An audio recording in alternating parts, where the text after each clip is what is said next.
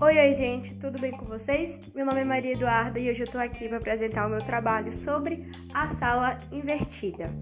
É, o meu tema, na verdade, o tema do podcast é sobre essas variedades linguísticas em si, mas para ninguém ficar se perguntando depois, eu vou começar contextualizando o que é língua.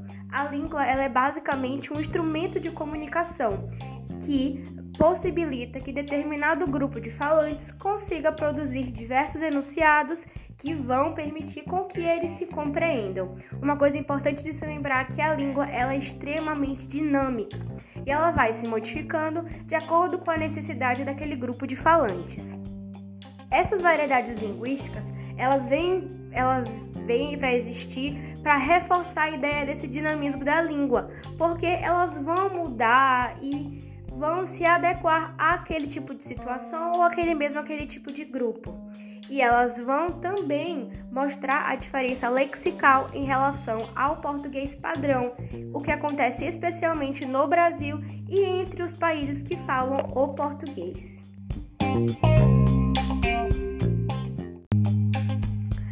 É, a primeira variante linguística é o dialeto. O dialeto não é um bicho de sete cabeças, na verdade é bem simples.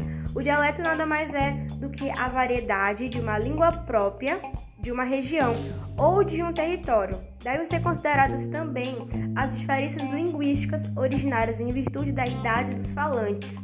Um exemplo de dialeto é o dialeto nordestino. O dialeto nordestino é utilizado em Pernambuco, Sergipe, Alagoas, Rio Grande do Norte e em diversos outros estados nordestinos. Uma expressão, uma palavra do dialeto nordestino é, um exemplo, abirobaba. Fala que a pessoa é abirobaba, quer falar que ela é maluca ou que ela não é bate bem das ideias. E falar que a pessoa ela é, deu uma gaitada, quer dizer que ela gargalhou. Ou falar que, uma, que um menino, uma criança é chupeta, falar que aquele menino é um menino chorão, que faz drama e entre outros.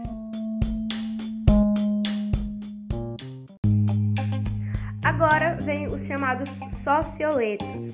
Os socioletos nada mais são que uma variação que ocorre em um grupo específico de, uma, de pessoas. É um falar típico de uma língua, língua, usada por grupos de pessoas que têm características em comuns, e ela é percebida principalmente quando tem grupos ou classes sociais envolvidos. Um exemplo de socioleto. Quando você está conversando com o pessoal do seu trabalho, um grupo de executivos, você vai falar: Bom dia, senhores, vamos dar início à nossa reunião, a esse nosso encontro. Quando você vai falar com um grupo de amigos, essa sua linguagem já vem mudando. Você vai falar: E aí, pessoal, vamos começar com isso aqui, vamos começar logo com isso. E quando você vem um grupo mais íntimo, de amigos mais próximos, você vai falar de uma linguagem cada vez mais informal. Por exemplo, e aí, brothers, e aí, cambada, vamos botar para quebrar logo isso aqui.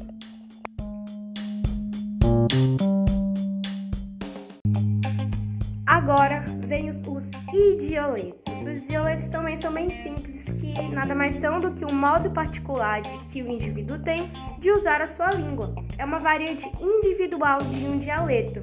Os idioletos, eles vêm mudando, eles vêm se modificando de acordo com a época da vida, de acordo com as características pessoais do indivíduo e que também pode acabar revelando a posição social da, do falante, a região geográfica, a idade e muitas outras coisas.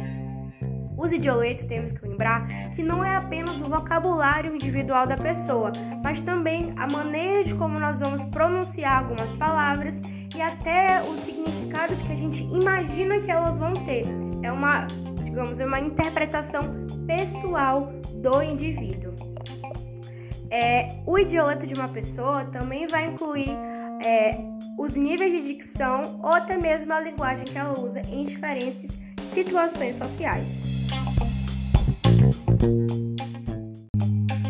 Agora vem os etnoletos, que é um tipo de variação linguística referente a uma etnia, que serve, na maioria das vezes, como identidade social e cultural e ele é geralmente definido como uma variedade, uma variedade de linguagem que marca os falantes como membros de grupos étnicos específicos.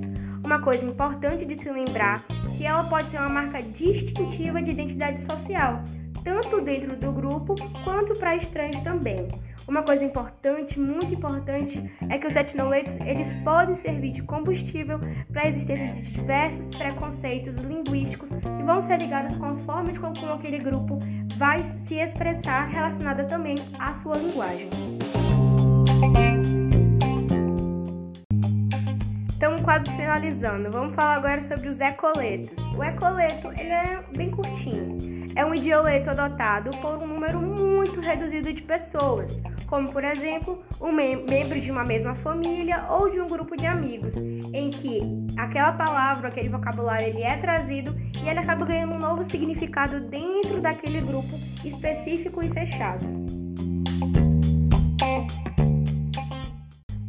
Os jargões. Os jargões eles são um pouco mais extensos porque tem, digamos, subdivisões. O jargão é basicamente uma linguagem pouco compreensível, porque ela está ligada a um grupo específico. Ela é comumente usada em grupos profissionais ou socioculturais. Por um exemplo, vou dar um exemplo simples aqui. Para os advogados, a palavra peticionar significa o que os leigos conhecem como entrar com ação ou pedir para o juiz. Podemos dizer então que os jargões profissionais são gírias usadas especificamente e limitadamente por grupos de profissionais de um mesmo meio, como por exemplo professores, advogados, veterinários, médicos e muitas outras profissões. é, o jargão profissional ele não deve ser confundido com uma linguagem técnica mesmo que às vezes eles sejam usados ao mesmo tempo pelas mesmas pessoas. Então vamos sintetizar tudo isso aqui. Os jargões, eles são os bordões ou elementos técnicos utilizados em um ambiente corporativo, em que as pessoas têm a mesma profissão. É, outro exemplo é a palavra startup. No universo corporativo, costuma se referir ao início de uma nova atividade ou até mesmo de um início de um novo negócio. Agora vem os jargões populares. Os jargões populares são aqueles que já alcançaram um senso comum e são compreendidos por uma maioria, pela maioria das pessoas. E o uso de jargão provoca, em alguns casos, uma linguagem um pouco corrompida e viciada, demonstrando pouco conhecimento de uma língua ou até mesmo revelando uma intencionalidade de que a conversa não seja compreendida por quem não pertence ao círculo, excluindo aquela pessoa. E por último, mas não menos importante, tem as gírias. Acredito que elas sejam as mais populares aqui que várias pessoas conhecem. As gírias são fenômenos linguísticos utilizados no contexto informal, sendo muito utilizadas entre os jovens, certo? As gírias elas são palavras ou frases que não são convencionais segundo a norma culta, ou seja, elas não seguem aquela norma culta e são utilizadas em algumas regiões e em diversas culturas, por determinados grupos ou classes sociais. É, e por elas serem criadas por aquele determinado grupo, muitas vezes elas não são compreendidas por outros. Elas são criadas com o intuito principal de substituir termos formais da língua, ou seja, elas não podem ser interpretadas de maneira literal, e sim no sentido conotativo ou figurado. É, é importante destacar sempre que a sua utilização só pode ser empregada no contexto oral e informal, visto que devem ser excluídas da linguagem escrita e formal. Por exemplo, numa redação em que você não pode de forma alguma colocar uma gíria. E também elas podem estar relacionadas a uma época específica. Ou seja, de modo geral, as gírias são termos temporários que podem ser excluídos da linguagem popular com o tempo, sendo substituída por outras palavras. Para finalizar, eu vou dar um, um, exemplo de duas gírias. A primeira é a, a gíria VTZeiro.